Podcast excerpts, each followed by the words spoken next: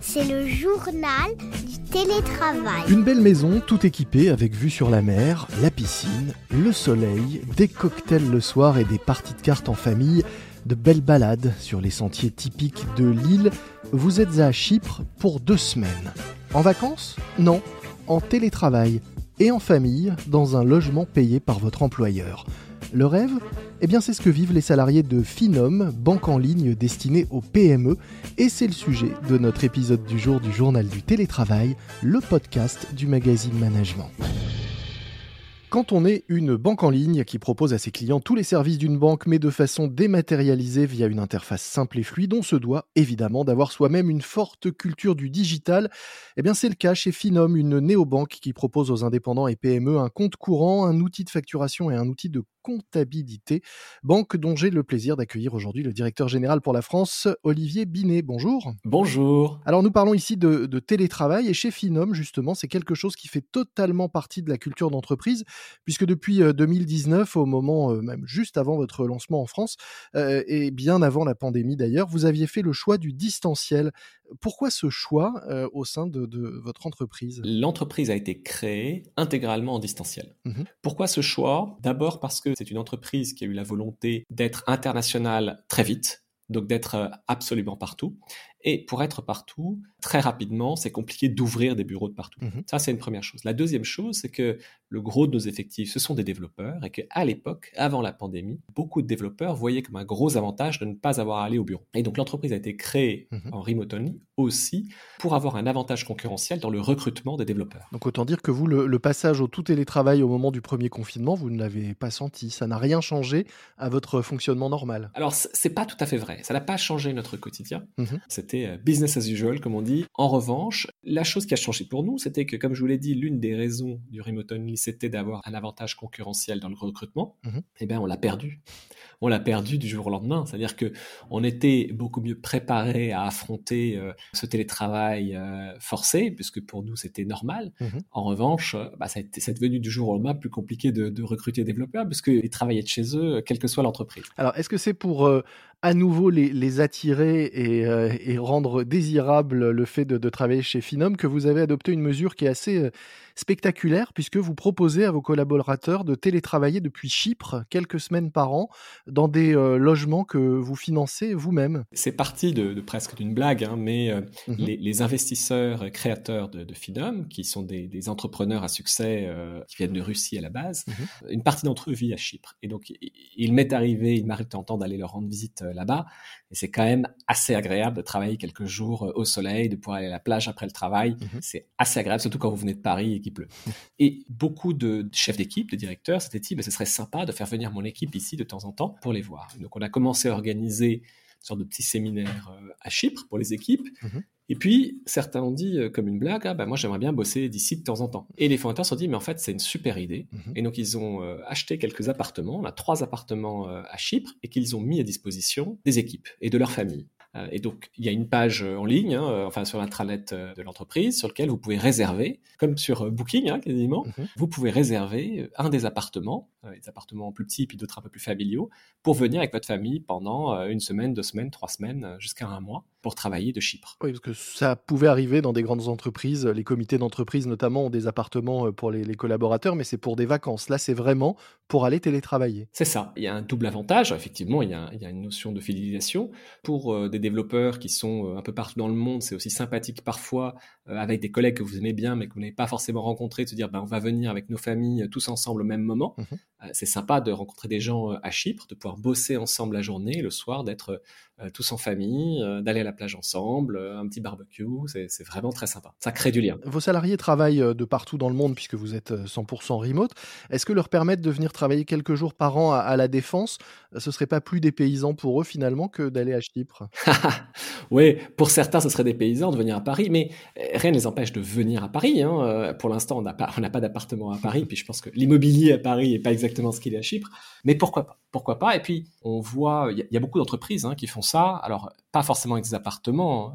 Là, c'était l'opportunité, on a une opportunité et on l'a fait. Mais, mais moi, j'ai passé quelques années dans une autre entreprise chez PayPal où mhm. PayPal a des bureaux un peu partout dans le monde. Et si vous alliez en vacances quelque part, on vous dit bah, je vais prolonger mon voyage et travailler une semaine de plus depuis ce bureau-là. Oui, mélanger le travail et, et, les vacances et prolonger effectivement un séjour, profiter d'un séjour pour télétravailler de, de l'étranger. Exactement. Mais c'est vrai que ce qui est particulier là, c'est que les, les, appartements que vous mettez à disposition ont été achetés par l'entreprise vraiment ça. dans l'optique de proposer du télétravail Exactement. Et puis que les employés peuvent venir avec leur famille. Mmh et c'est ça qui change tout parce que ça devient un vrai voyage pour eux. D'ailleurs, la, tradition dans l'entreprise, c'est que euh, lorsqu'ils rentrent dans leur pays, mhm. à la fin de leur séjour, euh, ils, postent quelques photos euh, et ils racontent en fait leur, leur, voyage, ils expliquent tout ce qu'ils ont vu. Du coup, ils passent quelques tips aux, suivants sur mhm. les restos, les lieux à voir, etc.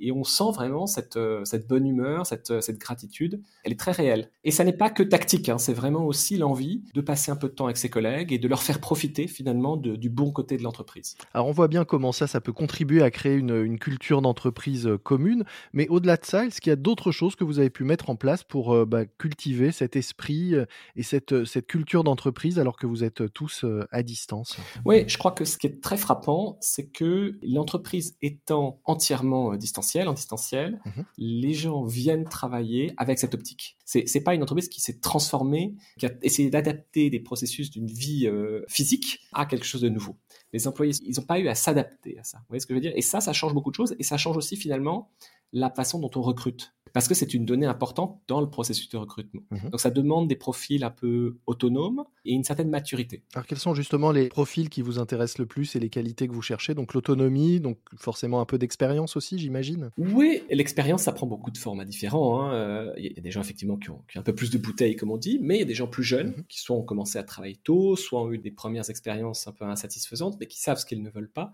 et qui ont acquis une certaine maturité par rapport à leur relation à la hiérarchie, par rapport à leur relation euh, au bureau euh, etc. Et, on recherche vraiment ça. C'est compliqué à, noter, j'allais dire, à mettre en, KPIs, hein, mais mhm. on essaie d'avoir un, bon ressenti sur le niveau de maturité de la personne. Est-ce que oui ou non, elle va s'adapter à ça? Je vous donne un, exemple. Si, et il n'y a pas de jugement de valeur hein, derrière ça, c'est juste des différents profils qui fonctionnent plus ou moins bien dans cette entreprise, mais mhm. vous avez des gens qui ont plus besoin euh, d'une petite tape dans le dos, félicitations, c'est bien, qu'on vienne voir leur travail plus souvent. Ils ont besoin de ça pour être motivés, pour avancer, pour etc.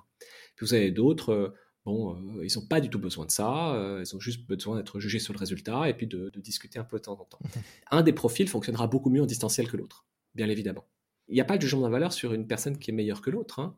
C'est juste qu'est-ce qui est plus adapté à notre entreprise. Et, euh, qui convient aussi euh, à chacun. Donc ça, on a compris euh, l'importance effectivement du recrutement et de partager cette envie de travailler à distance et cette façon de voir les choses. Au-delà de la culture, est-ce qu'il y a des bonnes pratiques managériales que vous avez pu mettre en place et qui fonctionnent au, quotidien, qui permettent d'animer ce collectif, j'allais dire éclaté, mais oui, dispersé un peu partout dans le monde? Oui, et, encore une fois, je crois que ce qui a été très intelligent de la part des fondateurs, c'est que c'est comme ça depuis le début. Il n'y a pas eu à s'adapter Mhm. Parce que quand vous avez, vous êtes dans une très très grosse structure et que vous avez un, accord de base euh, qui est basé sur le présentiel et que du jour au lendemain vous demandez à la culture d'entreprise de s'adapter à autre chose, c'est extrêmement compliqué. Mhm. Donc pour nous c'est plus simple, hein, disons-le. Et cela étant, il y a une question de confiance. Vous êtes obligé de faire beaucoup plus confiance aux gens puisque vous ne les voyez pas vous voyez pas ce qu'ils font au quotidien. Euh, et, d'ailleurs, c'est un des problèmes dans certaines grandes entreprises hein, qui ont encore cette mentalité, mhm. pour certains managers un peu plus âgés, on va dire, à dire bah, si je vois pas les gens, je sais pas ce qu'ils font et ils bossent probablement pas. C'est très présent. J'exagère un peu, mais, mais on l'entend hein, encore quelques fois. Mhm. Ici, c'est le sentiment exactement inverse. On part du principe que les gens bossent, ils sont responsabilisés, d'où aussi cette recherche de maturité. Donc ça, ça transparaît dans la façon dont on fait les réunions, mhm. euh, la façon dont on juge la qualité du travail des gens. C'est vraiment basé sur est-ce que travailler de façon autonome fonctionne bien avec cette personne? Est-ce qu'elle délivre les résultats? Je crois que la confiance est vraiment clé. Ça ne peut pas fonctionner si vous n'avez pas extrêmement confiance dans le fait que vos employés bah, bossent quand vous allez le tourner. Est-ce qu'on peut dire du coup que, votre culture managériale finalement est surtout euh, basée sur des, objectifs et des résultats et peu importe euh, le chemin pris entre les deux? Oui, je pense que on, est, on est aussi une start-up, hein. on n'est pas un, grand groupe euh, avec des dizaines de milliers de personnes, donc c'est un peu plus facile.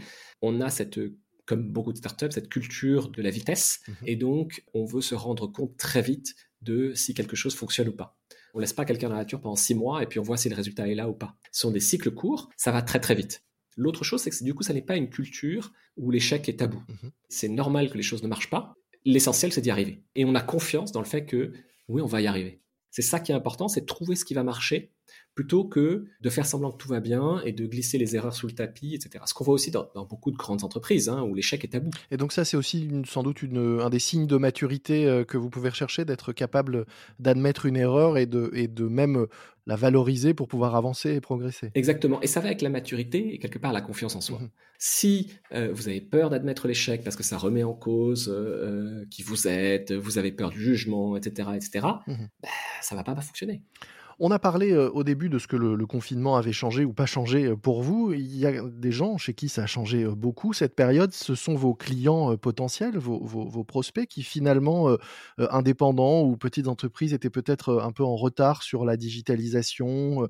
Est-ce que pour eux, vous diriez qu'il y a eu un vrai gain en maturité sur le numérique, sur l'adoption d'outils et de solutions comme la vôtre, par exemple? Est-ce que ça a été un accélérateur du côté de vos clients Oui, bien sûr. C'est ça exactement, c'est un accélérateur. C'est-à-dire que la tendance de fond était là, c'est juste qu'elle s'est complètement accélérée avec le Covid. Hein. Quand euh, votre agence bancaire est fermée et que bah, ce n'est pas dans la culture de votre banque de vous répondre instantanément par mail, ce que par ailleurs vous avez. Euh, aujourd'hui, vous avez un feedback instantané dans quasiment tout ce que vous faites. Mmh et c'est difficile pour les gens, à moins qu'il y ait un plus présentiel. Hein quand il n'y a plus d'agence, ben, vous vous retrouvez avec euh, la lourdeur euh, d'une banque traditionnelle sans aucun des avantages de l'instantanéité qu'aujourd'hui vous attendez, vous exigez d'à peu près tous les services. Mmh Pour nous qui ciblons aussi les indépendants, il y a, d'une part donc une digitalisation du monde hein, qui s'est accélérée, mais d'autre part il y a une remise en question de, nos façons de vivre.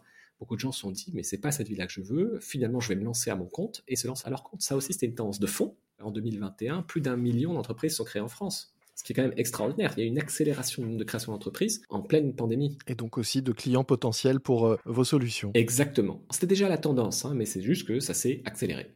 Et donc on est très content. Merci beaucoup euh, Olivier Binet. Je rappelle que vous êtes le directeur général pour la France de Finom, une néobanque qui propose aux indépendants, donc on l'a dit, ainsi qu'aux PME et aux entreprises plus généralement, une solution qui euh, regroupe à la fois un compte courant, un outil de facturation et un outil de comptabilité et puis sans doute, j'imagine, beaucoup d'autres outils et fonctions à venir au fil des mois et du travail donc quotidien de vos développeurs, tous à distance et de temps en temps dans ces appartements que vous mettez à leur disposition à Chypre. Merci et bon télétravail à tous. C'est déjà la fin de cet épisode du JT, le journal du télétravail de management. N'oubliez pas de vous abonner sur la plateforme d'écoute que vous utilisez pour nous écouter afin de ne rater aucun nouvel épisode. Moi je vous dis à très vite et bon télétravail à tous. C'est le journal du télétravail.